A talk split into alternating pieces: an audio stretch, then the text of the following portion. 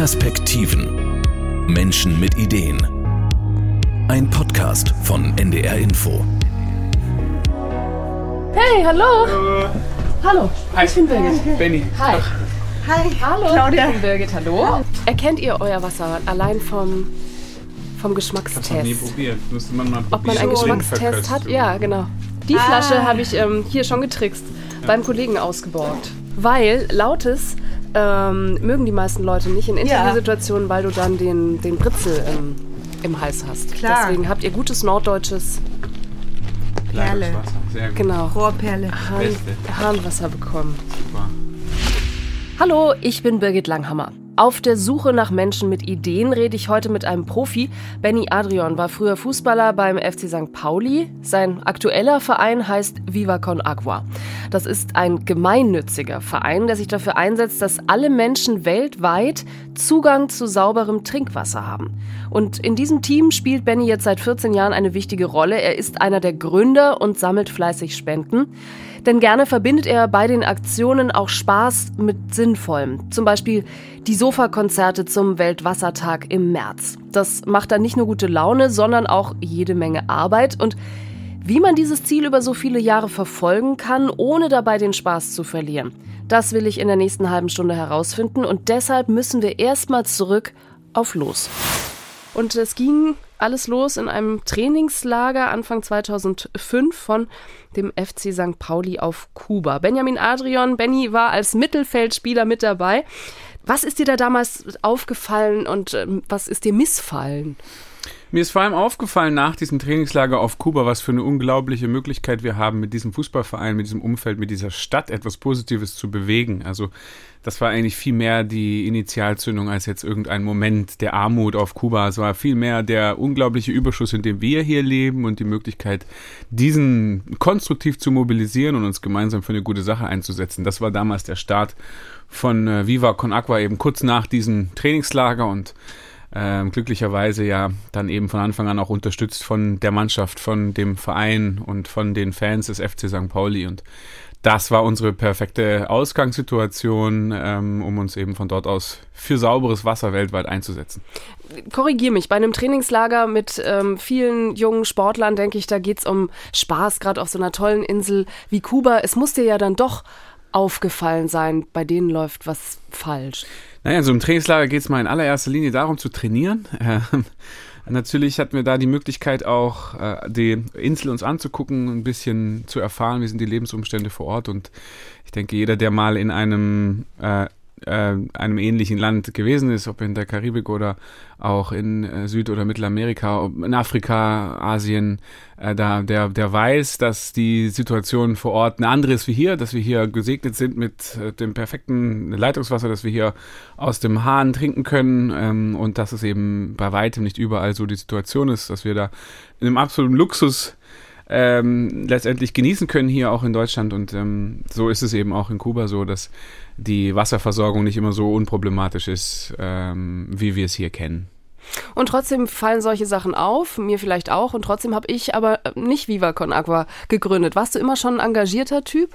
Geht so. Also ich äh, war jetzt vorher äh, nicht so bekannt durch die ganz großen äh, Initiativen, die ich schon auch im Vorfeld gegründet habe oder ähnliches. Es ist schon so, dass es mit Viva Con Aqua dann zum ersten Mal so in, in so eine Richtung auch konkreter wurde. Es war schon immer so, dass ich irgendwie das Gefühl hatte von klein auf, die Welt so wie sie ist, so kann sie nicht bleiben. Also äh, sehr früh irgendwie die Idee hatte, etwas zu tun, was nachhaltig ist, was pro Leben ist, was pro Erde ist und pro Menschen und so weiter.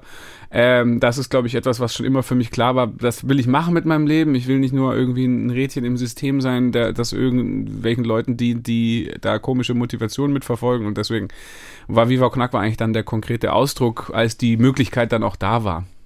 Du hast schon gesagt, da haben ganz viele mitgeholfen. Also ich stelle mir vor, du bist zurückgekommen, hattest die Idee, da müsste man noch was reißen können, da müsste man noch was bewegen können. Und, Und dann, weiter. Ja, genau. Ja. Das, war, das haben wir uns damals auch gefragt. Ja, so und jetzt. Äh, tolle Idee, aber was machen wir jetzt damit? Ähm, es war auch eine Phase, als ich war ich gerade mal ein Dreivierteljahr in Hamburg. Das heißt, ich hatte noch nicht selber das riesengroße Netzwerk oder so. Ich kam ja dann aus Stuttgart über Braunschweig zum FC St. Pauli und Ähm, wir hatten, wir hatten damals, dadurch, dass es eben noch nicht so ein großes Netzwerk gegeben hat zu dem Zeitpunkt, war unsere Idee äh, damals einfach genau damit auch rauszugehen, den Leuten mitzuteilen, wie Woknako versteht sich als diese offene Plattform, ist gedacht als offenes Netzwerk. Das allererste Konzert, das Viva gemacht hat, ist in der Schweiz, hat in der Schweiz stattgefunden, weil ein Schweizer Fußballfan, äh, Remo Chan, vom, äh, ein Fan vom FC St. Pauli, eben gesehen hat, dass aus der Mannschaft so eine Initiative erwächst und dann gesagt hat, super, damit kann ich mich identifizieren. Ich trage auch einen, einen kleinen Beitrag dazu bei und mache ein Konzert, ein Hardcore-Konzert mit seiner Band Mostly Harmless. Ja, ich glaube, die gibt's, gibt's heute, gibt's ja. heute nicht mehr, glaube ich. Aber bei dem Namen Mostly Harmless bin ich ehrlich gesagt ganz froh, dass ich damals nicht Zeit hatte, nach Luzern zu fahren. ähm, aber ja, nein, das war für uns gleich so ein na, Proof of Concept zu sehen, ah, es, es, es kommen wirklich Leute, die von außen Dinge beisteuern, die Hebammen aus dem UKE, die 5 Euro pro Wassergeburt spenden, die Schulen, die die Spendenläufe machen, die Künstler Bela B. erzählt heute noch, wie er sein erstes Solokonzert für Viva Con Aqua gemacht hat und keiner war da, weil wir es einfach irgendwie gar nicht mitbekommen haben, so richtig. Er hat alle Erlöse gespendet und wir haben leider verpasst, dann an dem Abend die Spenden entgegenzunehmen. Also, das waren auch ein paar lustige Geschichten und ja, am Ende des Tages war es aber eben wirklich so, die Menschen haben diese Plattform gefüllt, viele, viele, viele Einzelpersonen haben diese Plattform gefüllt. Und das ist noch heute so, dass Viva Con Aqua ein Ergebnis ist von, das auf so vielen Schultern getragen wird. Und da kann sich jetzt nicht einer mit den Federn schmücken, dass Viva Con Aqua sich so toll entwickelt hat, sondern das ist wirklich ein, ein Ergebnis von, von, von Synergien, von Kooperationen, von Netzwerken. Und deswegen ist es auch so vielfältig und wundervoll. Seit damals ist Viva Con Agua immer größer geworden. Heute gibt es über 10.000 ehrenamtliche Supporter, also Leute, die mit anpacken. Zum Beispiel auch rund um den Weltwassertag am 22. März. Eine Woche vorher gibt es dann eine neue Runde Sofakonzerte. Das heißt, 80 Wohnzimmergigs mit über 100 Musikern, die dafür auch keine Gage und auch keinen Eintritt nehmen. Das Ziel ist es am Ende, 50.000 Euro einzusammeln, um davon dann fünf neue Brunnen in Äthiopien zu bauen. So erklärt es Claudia Gersdorf. Sie ist die Pressesprecherin von Viva Con Agua. Das ist genau der All-Profit-Gedanke bei uns. Also wir äh, gehen ja nicht durch die Welt mit einem erhobenen Zeigefinger und dem Klingelbeutel, bitte helft uns, sondern wir versuchen immer, ähm, Mechanismen und Aktionen zu finden, von denen alle profitieren. Ob das jetzt der Begünstigte im Projekt in Äthiopien ist oder der Wohnzimmerbesitzer in Hamburg. Alle haben Spaß, alle haben was davon und können sich weiterentwickeln. Das ist das Spannende der Musiker genauso. Natürlich wird ein Newcomer dann plötzlich bekannter, wenn er in unser Netzwerk kommt, aber tatsächlich aus eigener Initiative und mit eigener Energie und weil man auch Bock drauf haben muss. Jetzt haben wir in diesem Podcast ähm, schon viele Menschen mit Ideen vorgestellt und die meisten sind noch eher so am Anfang ihrer Idee oder haben jetzt schon gegründet oder, oder ja, finden sich dann noch in ihrer Rolle zurecht. Benny, bei dir sind es jetzt 14 Jahre, deswegen bist du als Gast heute auch so spannend, weil die Frage ist, wie hält man denn so eine Motivation so lange aufrecht? Da fühlt man sich jetzt schon langsam ganz alt, wenn man äh, sich vor Augen führt, wie lange wir das schon machen. Ähm, das Schöne an Viva Con Aqua natürlich am Ende des Tages ist äh, die Tatsache, dass wir immer etwas tun, wo wir das Gefühl haben, es macht Sinn. Äh, es macht nicht den Geldbeutel möglichst schnell auf groß. Es ist nicht äh, etwas, wo man die äh, irgendeine besondere Karriereleiter verfolgt oder sonst irgendwas, aber es ist etwas, was wir gemeinsam mit netten Menschen machen, was wir mit sehr, sehr guten Freunden machen, mit vielen Menschen, die auch in unserem Team seit vielen Jahren dabei sind. Im Kern ein, ein Team, äh, das von, von Menschen, mit denen ich zusammen zur Schule gegangen bin. Äh, wir machen das alles für sauberes Trinkwasser. Wir sind unser letztendlich eigener Chef, haben die Möglichkeit, unsere eigenen Ideen auch umzusetzen. Da sind so viele tolle Aspekte dabei, ähm, die, die, glaube ich, einfach ja, das Zeug dazu haben, einen Traumberuf irgendwo zu definieren. Ähm, und gleichzeitig auch ein anderes Learning über die letzten 14 Jahre für mich, das relativ wichtiges Erkenntnis dann irgendwann gewesen, sagen so, hey, eine wirkliche Qualität in, in Dingen, die kommt einfach erst mit einer gewissen Zeit. Und heutzutage sind alles schnelllebig und ne, kommt die eine Idee, kommt die nächste Idee, dann mache ich mal das ein bisschen, mache ich wieder das nächste. Es ist ja auch okay, nur bei mir ist jetzt bei Viva Con Aqua die große Erkenntnis zu sagen, hey, wenn man über einen längeren Zeitpunkt ein etwas dranbleibt und es liebevoll aufbaut und immer wieder pflegt und wirklich dabei bleibt, dann kommen auch irgendwann noch so tiefere Qualitäten, die man gar nicht geahnt hat. Und deswegen genießen wir das total. Und ich kann da aus Angestelltenperspektive noch was ergänzen. Normalerweise ist ja Benny El Capo, könnte man denken, auf Spanisch mein Boss. Aber in der Realität ist es tatsächlich so, dass ich ähm, seit fünf Jahren ihn eher als Mentor, als Trainer, als jemanden wahrnehme, der ähm, tatsächlich Potenziale heben möchte und das zieht sich durch die gesamte Organisation. Das ist eine ganz andere Arbeitskultur. Wir haben auch Vertrauensarbeitszeiten und ähm, es gibt keine künstlichen Hierarchien, wie man manchmal vermuten könnte. Gerade auch im sozialen Sektor ist es ja auch personell nicht so leicht. Hm. Was hast du vorher gemacht, Claudia? Ich habe vorher für Ärzte und Grenzen, Oxfam und auf Haiti gearbeitet, auch im Sektor der Entwicklungszusammenarbeit und wollte vor Viva Con Agua hinschmeißen. Also ich hatte keinen Bock mehr auf die Mitleidsindustrie.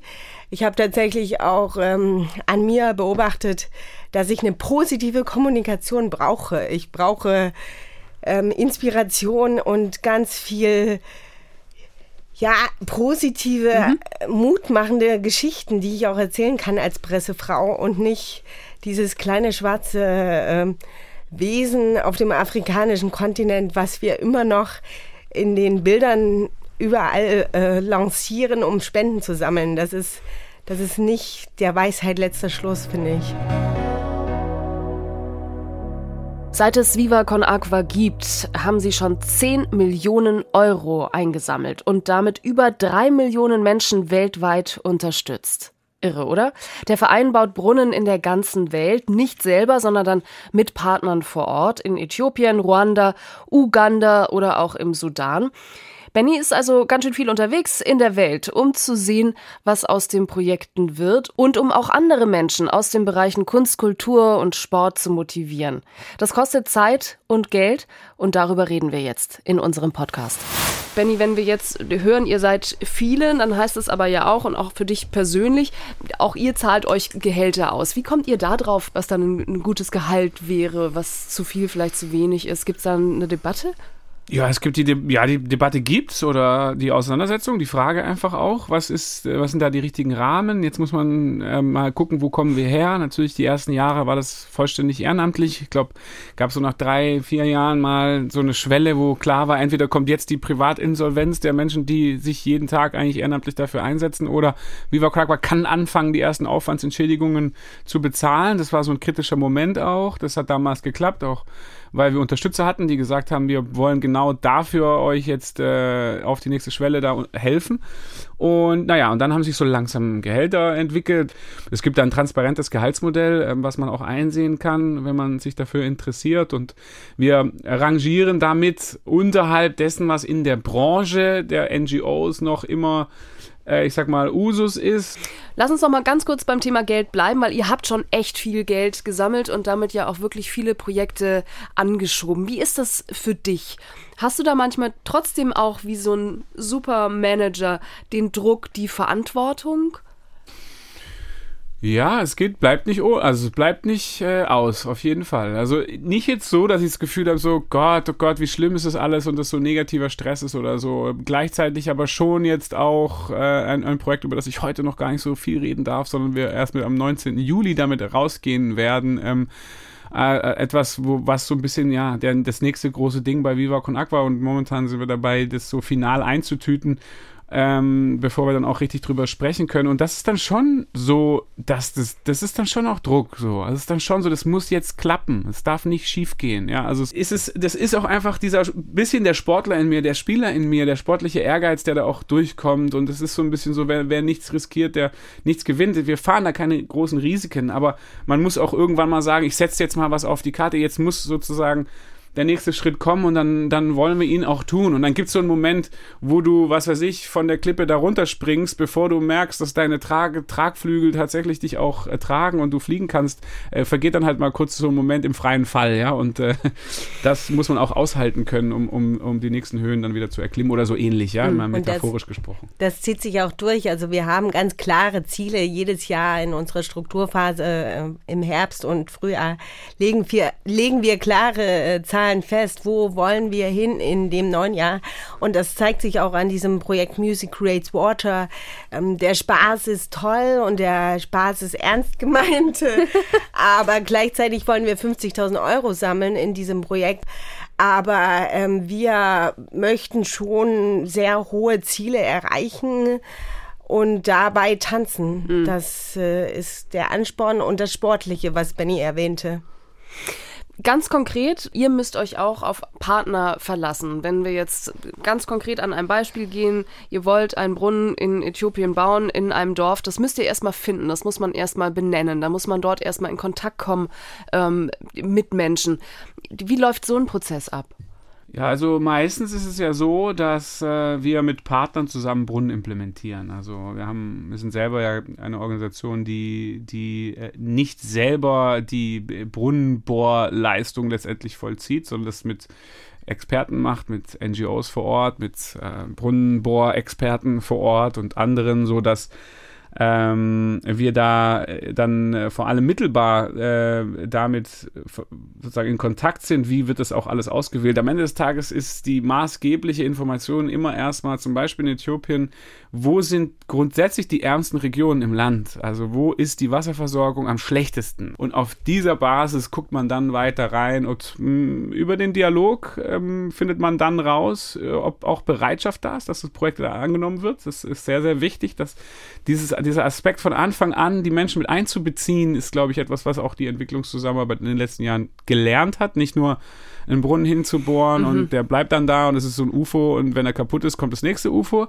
sondern wirklich den Menschen auch von Anfang an das Gefühl zu geben, das ist auch euer Brunnen, ihr müsst entscheiden, wo kommt der hin, ihr müsst äh, vielleicht mithelfen in dem, ähm, in dem Bauen oder in dem Beschaffen von Materialien oder in anderen Themen und ihr müsst auch danach dafür sorgen, dass der Brunnen nachhaltig genutzt wird.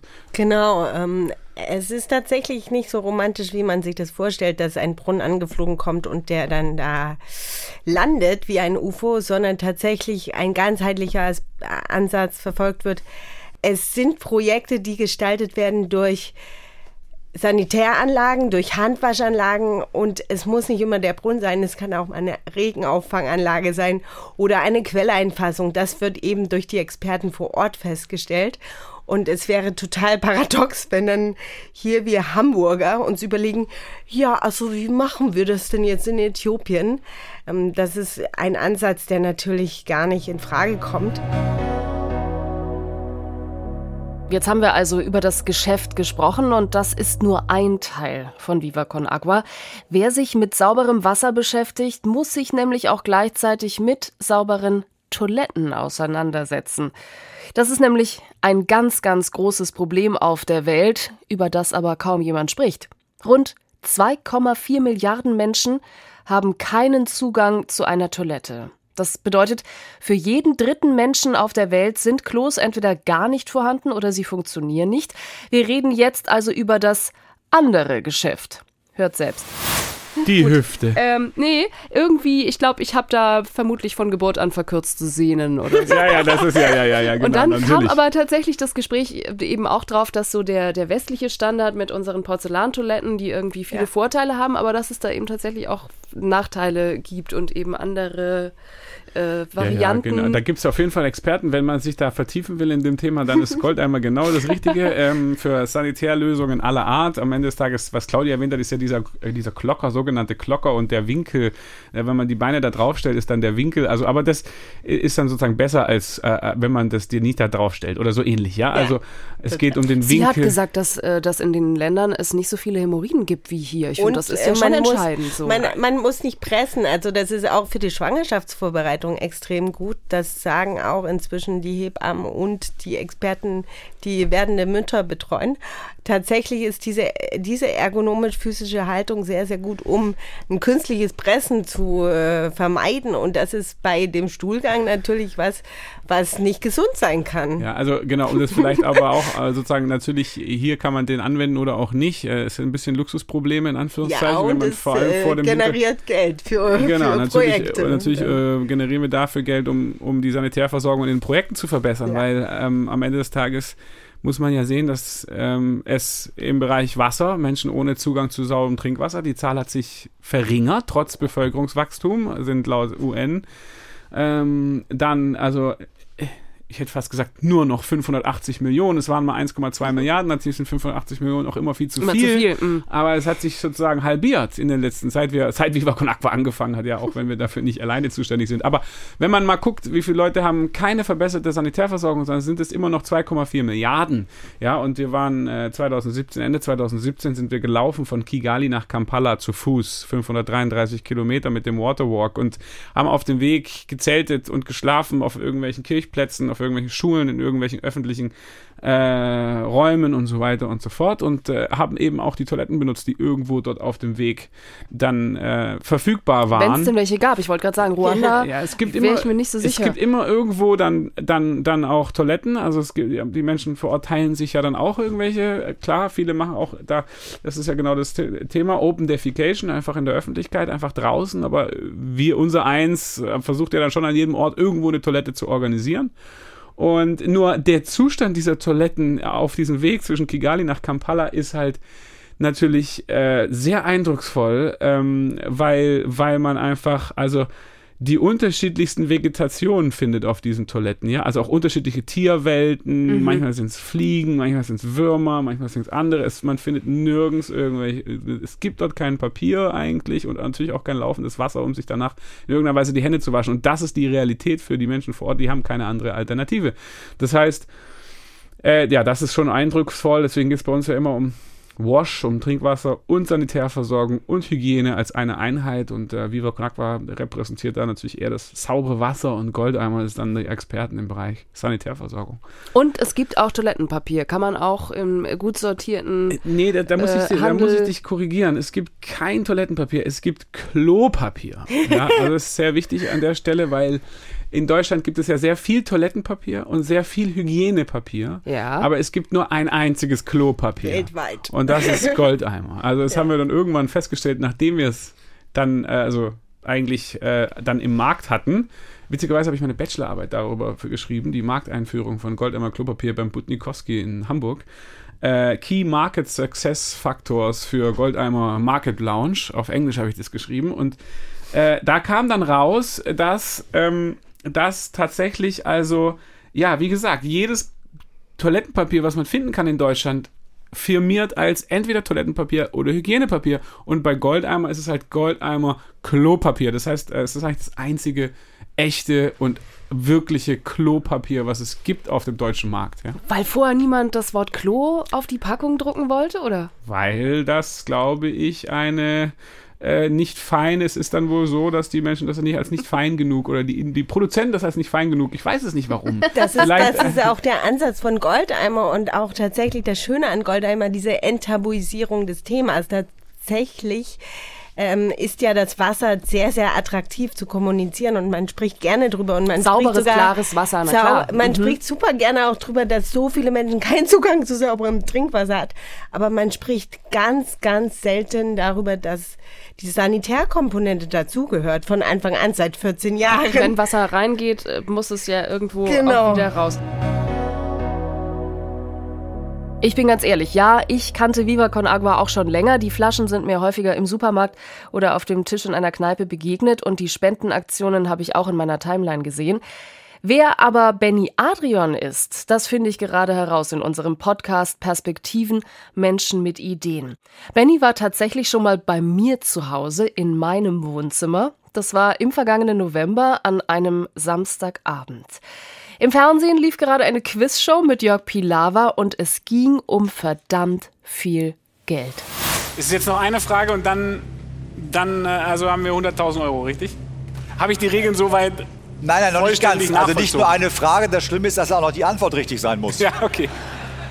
Also, wenn die Antwort richtig ist auf die letzte Frage, hättet ihr 100.000 Euro und du hast alle Zeit der Welt.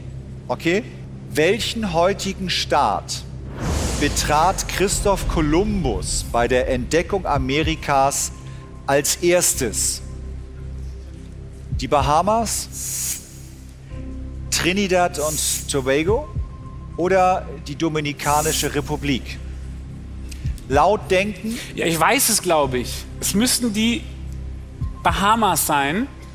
Bin ich eigentlich ziemlich fest davon überzeugt. Jetzt habe ich nur vor kurzem irgendwann mal gelesen irgendwo, dass er davor noch irgendwo einen anderen Abstecher gemacht hat. Aber eigentlich bin ich ziemlich, bin ich davor immer davon ausgegangen, es sind die Bahamas. Äh, bin jetzt nur kurz nochmal äh, aus dem Konzept, weil mir war so, als wäre nochmal kurz irgendwo. Aber es müssen die Bahamas sein. Ich seppe gerne und ähm, ehrlicherweise bin ich deinetwegen hängen geblieben. Ehrlicherweise konnte ich dein Gesicht gar nicht zuordnen. Viva Con Aqua kannte ich, aber da saß ein Typ und der spielte in der ARD um sehr viel Geld. Und dann hast du, und ich habe da so, ich habe da so mitgefiebert und dann hast du es wirklich gebracht und hast da 100.000 Euro mitgenommen. Die Frage, die ich eigentlich habe, so, wie viel Spaß macht es aber schon auch irgendwie so, so dann Rampensau zu sein oder so vorne mit dabei zu sein? Naja, wenn man am Schluss 100.000 Euro gewinnt, macht das natürlich Riesenspaß. ja? ähm, bis man da rausgeht auf die Bühne, macht es überhaupt keinen Spaß. Ähm, und währenddessen, naja, wenn man, dann merkt man irgendwann, es läuft, dann ist es cool so. Aber die, äh, die, die Aufregung oder auch letztendlich, ich meine, der, die, die, die Blama, der Blama, die Ja. Blamage-Möglichkeit ist Mega. ziemlich hoch. Also man fällt da dann doch äh, von, also man, mindestens vor vier Millionen Zuschauer zeigt man, dass man nichts weiß, wenn man da keine Frage beantworten kann. Von daher äh, war ich schon aufgeregt vorher. Und Aber du bist ja auch hingegangen, weil du weißt, dass du ein Plitscher Jung bist. Woher hast du dein ganzes Wissen? Was kann man da lernen? Man weiß ja auch nicht, was drankommt und so. Also man kann sich ja nicht wirklich vorbereiten, aber schon so ein bisschen Sweet Nonsense, äh, Fakten irgendwie ein bisschen gelernt und. Und war was dabei, was du vorher versucht hast ich, zu lernen? ich glaube ehrlich gesagt, die äh, Final-Finalfrage, äh, die Bahamas, wo kommt Napoleon an, als er damals äh, 1400, ihr wisst schon wann. Äh, ich glaube, das ist tatsächlich etwas, was ich irgendwo im Vorfeld beim Durchblättern dann auch nochmal zusätzlich aufgeschnappt habe, zum Beispiel. Das war natürlich ein sehr schöner Moment, als dann die letzte Frage kommt und man währenddessen merkt, ich glaube, ich weiß es. Ähm, von daher, ja, es war eine Mischung aus verschiedenen Sachen, das ist echt äh, gut zusammengekommen, aber dass wir das wirklich gewinnen am Ende war natürlich völlig nicht erwartbar und irgendwie auch wie so ein Traum, weil die Nacht davor habe ich wirklich wenig geschlafen und äh, dass es dann so ausgegangen ist, richtig gut, alles an Viva Con Agua gespendet, ähm, naja, das hat man dann davon. das hat Und euch man muss ja gebracht. noch dazu sagen, äh, die Atmosphäre im Studio war gigantisch. Also dieses Publikum war überhaupt nicht unsere Zielgruppe, aber wir streben diese Zielgruppe an, 50 plus. Die Spender in Deutschland sind genau in dem Alter und die waren so begeistert von der Idee Vi- Viva Con Agua, wir konnten das vorstellen und fanden das so sinnvoll, dass 100.000 Euro in äh, die Wasserprojekte fließen und wenn du dann getragen wirst, ist ja wie bei einem Fußballspiel, die Fans, die jubeln, wenn du die Frage weißt, dann performst du halt und schießt noch ein Tor und das äh, war einfach auch ein, eine Komponente, die nicht zu unterschätzen Auch, ist. natürlich am Ende viel Glück auch dabei, dass die richtigen Fragen kommen, dass auch meine äh, Kontrahentin im Finale dann ausgeschieden ist bei den Krokodilen, die natürlich die Augen aufhaben, äh, beziehungsweise äh, schließen können beim äh, Schlafen. Ähm, Ja, jetzt machst du aber schon auch ein bisschen, bisschen Understatement. Also wir bleiben schon dabei, dass du, dass du ein gut informierter, ähm, heller, wacher Typ bist, der sich für viel mehr interessiert als für Wasser und Klopapier. Okay, einverstanden. Und ähm, um es nochmal anders zu sagen, also das war jetzt eine Quiz-Show, aber du hast auch ein Bundesverdienstkreuz. Also das kriegt man jetzt auch nicht einfach so umgehängt. Ja, das ist schon eine alte Geschichte, dass wir damals von unserem Freund Horst Köhler das dann überreicht bekommen haben und das haben wir auch angenommen und gesagt, wir sind Bundesverdienstkreuz, das ist irgendwie eine kollektive Auszeichnung und äh, Horst Köhler kommt ja auch aus Ludwigsburg, so wie ich, von daher. Gab es da schon, gab's da schon Vibes zwischen euch? Genau. Abschließend nochmal, Benny. Also in diesem Podcast haben wir jetzt viel ähm, über dich erfahren, über euch erfahren. Du sagst ja auch, das ist eben nicht eine Geschichte, die du alleine hinbekommen hättest. Klar, das geht ja auch gar nicht bei der Größe, die ihr auch inzwischen erreicht habt. Nochmal zurück, Menschen mit Ideen. Was ist so dein Ratschlag für alle, die noch am Anfang stehen? Was hast du gemacht, wenn es mal unrund lief, wenn es mal Tiefen gab, wenn du mal enttäuscht warst? Ich glaube, eine der wichtigsten Sachen, und es ist vielleicht dann auch banal, gerade nach dem, was wir auch hier schon alles besprochen haben, aber ist einfach wirklich ähm, das Team-Ding. Ja? Also es, es ist einfach total notwendig, wenn man ein Gründer ist oder eine Gründerin mit einer guten Idee, dann wird man die nicht alleine umsetzen. Und dann ist es wichtig, dass man Leute ins Boot holt, die mit einem für diese Idee einstehen, die auch durchhalten, wenn es mal brenzlig wird, weil ich habe jetzt bis, also alle die Menschen, die irgendwas auf die Beine stellen oder eine Idee haben oder was gegründet haben oder sowas, die, die setzen auch äh, Dinge manchmal einfach auf eine Karte so. Das, da wird es auch manchmal eng und dann muss man dabei bleiben, auch wenn es Zweifel gibt und dann sozusagen diese schwierigen Phasen äh, auch durch, durchmachen. Und das geht nur, wenn man zusammen ist. Von daher, das ist die eine der Haupt vielleicht Ratschläge zu sagen, gucken, dass das Team stimmt, dass es eine gesunde Mannschaft ist, die, wo man Dinge miteinander kommunizieren kann und wo man nicht so faule, äh, pflaumenmäßig nebeneinander rumliegt, sondern ähm, wo man konstruktiv äh, ja immer wieder auch Widerstände überwinden kann. Habt ihr noch Fragen? Fühlt ihr euch motiviert? Was wollt ihr bewegen oder kennt ihr jemanden, der auch ein tolles Projekt gestartet hat? Ich tausche mich gern mit euch aus über unseren Podcast Perspektiven Menschen mit Ideen. Entweder bekommt ihr eine Mail-Antwort oder ich setze mich gleich mit Mikrofon aufs Fahrrad in die Bahn oder ins Auto und besuche euch. Bewertet gerne unseren Podcast und wenn ihr uns mailen wollt, podcast.ndr.de. Perspektiven. Menschen mit Ideen. Ein Podcast von NDR Info.